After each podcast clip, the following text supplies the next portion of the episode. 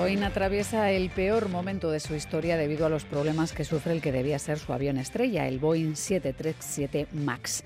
Todo comenzó en Indonesia a finales de 2018 con el primer accidente fatal que sufrió este modelo y al que le siguió otro en Etiopía unos meses después. La investigación dejó en tierra todos los aparatos de la serie durante más de año y medio y provocó un sonado escándalo.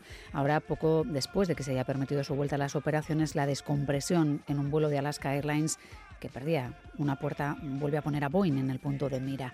Para analizar qué supone esto para la compañía y para sus más directas competidoras, tenemos al periodista especializado en economía, Sigor Aldama. Sigor, Gabón. Gabón, Miriam. ¿Qué tal? ¿Todo bien? Todo bien. Bueno, empecemos por el final. ¿Qué sucedió a bordo del 737 de Alaska Airlines para perder parte del fuselaje en pleno vuelo? Bueno, eh, la investigación todavía está en marcha, habrá que esperar lógicamente a ver qué es lo que dicen las autoridades, pero de momento lo que sí sabemos es que hubo una descompresión explosiva cuando el, avión pasaba por unos 5.000 metros de altitud, que es todavía bajito, o sea, el, el avión había despegado hacía poco y de repente pues una de las puertas ocultas, ocultas porque no son de las puertas que se abren, sino que es un panel donde puede haber una puerta, pero que realmente el pasajero lo que ve es una ventana, salió volando, salió volando en pleno vuelo y la verdad es que tuvieron muchísima suerte porque no había nadie sentado al lado.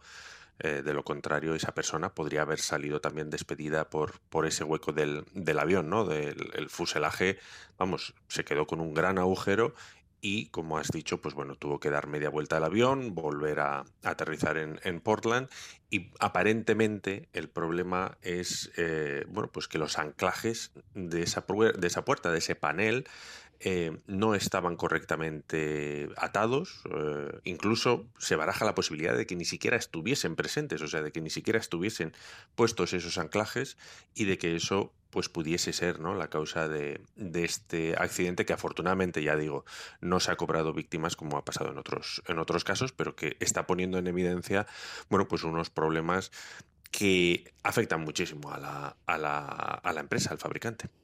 Claro, la imagen, como decías, hacía pensar que estábamos ante la pérdida de una de las salidas de emergencia porque se veía prácticamente lo que podría parecer una puerta, aunque era uno de esos paneles.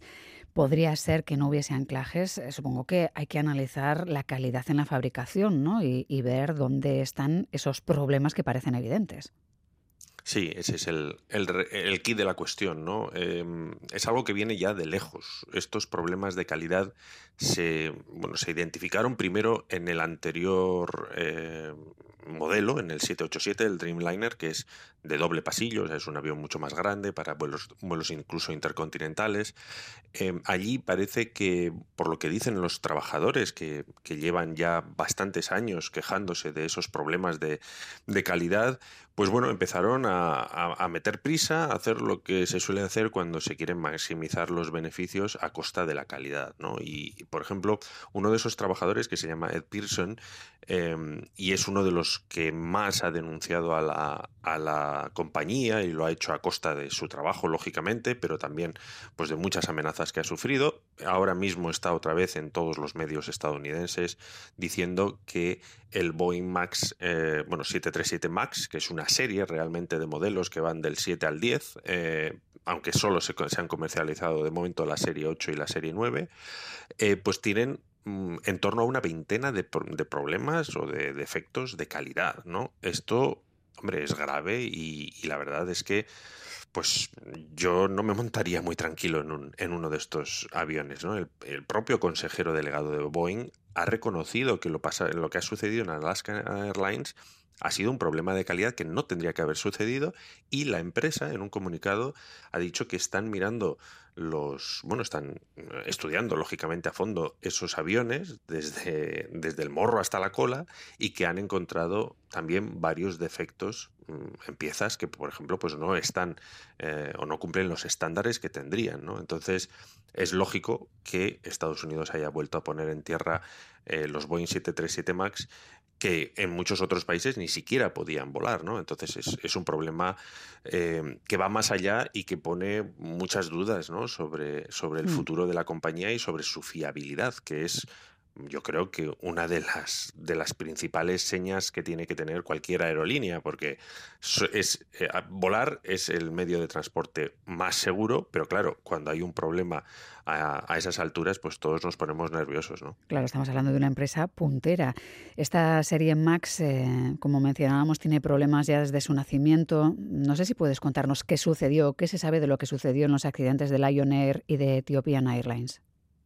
Bueno, yo creo que nació, nació mal. O sea, mm, realmente el, el Boeing 737 MAX no iba a haber nacido nunca. Eh, eh, Boeing lo que, lo que quería era diseñar un nuevo avión. El 737 tiene ya 50 años de historia em, y se ha ido modernizando con diferentes versiones a lo largo de, décadas eh, y lo que Boeing quería era crear un nuevo, un nuevo avión pues de cero para competir con, los Airbus de última generación, que son los que se llaman Neo.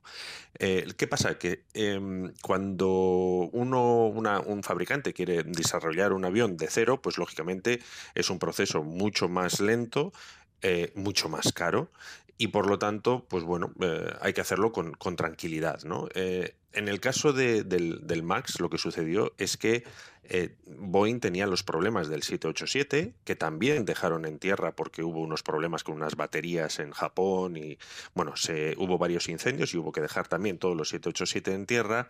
Y en ese momento lo que sucedió es que uno de sus principales clientes, que era American Airlines, decidió comprar Airbus 320 de estos Neo, que son, pues bueno, mucho más eficientes y que por lo tanto a la aerolínea eh, le permiten, le permite sacar más beneficio. Y entonces, claro, en Boeing se, se, preocuparon porque dijeron, bueno, a ver si, a ver si vamos a empezar a perder clientes, sobre todo American Airlines, que es un muy buen cliente, muy pues, cliente desde hace de toda la vida y, necesitamos competir con, estos Neo de Airbus, con un nuevo, un nuevo avión que tenemos que tener ya listo. ¿no? Entonces, lo que dijeron es, bueno, pues vamos a darle un... vamos a tunear un poco este 737 de nuevas generaciones que tenemos y, lo que hicieron fue, pues bueno, eh, añadir unos motores nuevos, mucho más eficientes, también mucho más grandes. ¿Y qué hicieron? Pues como eran tan grandes y pues podían tocar el suelo eh, si había algún problema, lo que hicieron fue ponerlos un poco más adelante eh, en las alas. ¿Qué pasaba? Que entonces con estos motores tan grandes el, avión tendía a levantar el morro, era una, especie de inercia, ¿no? Eh, que Se descompensaban los equilibrios. Eso es. Entonces ellos lo que hicieron, Boeing lo que hizo fue diseñar un software que automáticamente controlaba ese movimiento para que el piloto pues no tuviese que hacer absolutamente nada, ¿no? Era una cosa automática, un software automático del que no dio ningún tipo de información a nadie. ¿Por qué? Pues porque quería que los pilotos de los 737 pudiesen eh, volar el MAX sin tener que pasar por una formación, pues bueno, larga y costosa. Entonces, eh, ¿Qué pasó? En Lion Air y en Ethiopian lo que sucedió es que esos, ese software falló y los pilotos pues no supieron controlarlo porque ni siquiera sabían que ese software existía.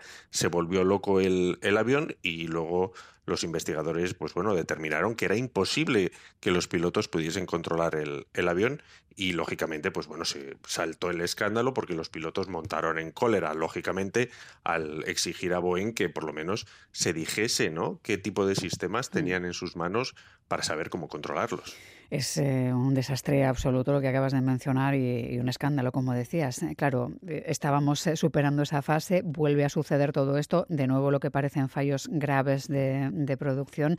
Todo esto está afectando a la imagen de marca y entiendo que puede ser una oportunidad para Airbus, ¿no? que está ahí a la espera de cualquier fallo para subir en posiciones. ¿no? Sí, eh, bueno, Airbus ha sido siempre ¿no? El, el, gran competidor de Boeing. Al principio, en las décadas de los 80 y de los 90, iba por detrás. Ahora tiene unos, unos aviones muy fiables y el último ejemplo ha sido el 350, eh, que se estrelló con otro pequeño eh, avión en, en, Tokio y ha, tenido, ha recibido todo tipo de halagos porque el diseño permitió que el fuego pues, mm, tardase mucho más en acceder a la cabina y que todos los pasajeros pudiesen evacuar el avión rápidamente. Airbus no está haciendo sangre, lógicamente, porque no es lo que se hace en, la industria, pero es evidente que, tiene una mejor imagen y que está ganando, bueno, pues el mercado, ¿no? Mm. Lleva ya cinco años consecutivos vendiendo más aviones que Boeing. El año pasado eh, logró un récord, vendió por primera vez más de 2.000 y Boeing está en, en 1.200. Entonces, bueno, pues es evidente que, Airbus puede sacar tajada de, este problema que está sufriendo su principal competidor. Claro, estamos hablando de Boeing, de Airbus, eh, pero hay un tercer nombre, el fabricante chino Comac, que también ha lanzado bueno, pues su carrera, es un competidor eh, el 7, al 737 con el C919. No sé si hay posibilidades de que siga ganando posiciones en el mercado, que venda cada vez más eh, en la zona de Occidente. Sí, bueno, en, Occidente quizá lo vaya a tener más difícil, pero en el mercado de la aviación comercial, eh, China es el principal mercado, como, como sucede con tantas y tantas cosas, ¿no? Entonces, China lo que tenía muy claro desde hace ya tiempo es que no podía dejar que le comiesen la tostada a los europeos y los, y los americanos, ¿no? Entonces, ya lleva dos o tres décadas preparando sus propios aviones comerciales, Primero sacó uno regional, uno pequeñito, eh, el ARG, eh, ARJ-21, que lleva volando ya una década más o menos. Es un avión, pues bueno, discreto, mm, con una, una tecnología nada de vanguardia, al que le ha seguido este C919 que bueno, pues lleva dos añitos volando y de momento con bastante éxito dentro de la propia China y en, bueno, pues en países, digamos, de, en vías de desarrollo que tienen buenas relaciones con, con China. Porque yo creo que la gran diferencia entre, entre lo que sucede en Occidente y lo que sucede en China es que en Occidente la principal variable para las aerolíneas es obviamente la económica. Y en China lo que pasa es que para las aerolíneas, que son de, son estatales, eh, son de propiedad estatal, pues bueno, la, la, económica es una variable más y la política también tiene su importancia. Entonces, estamos viendo que, que las aerolíneas eh, chinas están adquiriendo estos C919 y además lo están poniendo en las rutas pues, principales, ¿no? Por ejemplo, Shanghái a Pekín. Y además es que como tiene también un componente patriótico, hmm. pues eh, están llenando estos aviones, porque la gente, los chinos, quieren volar en este C919, quieren, quieren probarlo, ¿no? Entonces, eh, de momento mm, parece que, está como dos generaciones por detrás de los, de los Neo de Airbus y de los Max, si funcionasen, claro. Hmm. Eh, pero mm, los analistas con los que con los que yo he hablado están de acuerdo a la hora de señalar que, bueno, es cuestión de tiempo, que los chinos se van a poner a la, a la par en tecnología y van a ser unos competidores de primer orden. Hoy comenzábamos esta charla pensando en la situación de Boeing, que se ha complicado muchísimo por varias crisis que, que se van enlazando. ¿Conseguirá acabar con esta mala racha y volver a liderar el sector? ¿Cómo lo ves, Igor?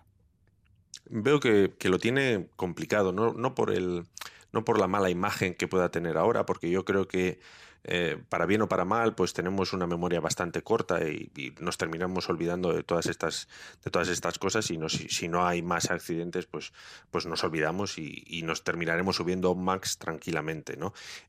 Yo creo que realmente el problema está en que ya no tiene esa hegemonía tecnológica como la, de hace 20, 30 años. Airbus ya tiene unos, unos modelos que están a la par o incluso pueden ser superiores y por lo tanto, pues bueno, eh, va a ser muy difícil que, que, tome el liderazgo en estas, en estas circunstancias. Y luego, pues bueno, al final, si entran también los fabricantes chinos o el fabricante chino, quiere decir que el mercado va a estar más saturado, que va a haber más actores en ese mercado y por lo tanto que lo va a tener más difícil, aunque solo sea pues porque, porque hay más modelos en, en ese mercado y sobre todo porque China, que está ganando cada vez más peso económico y político en el mundo, pues va a conseguir vender estos aviones en países que son más o menos de su, de su órbita y que pueden ser enemigos también de Estados Unidos. Al final es un juego geopolítico. Hmm.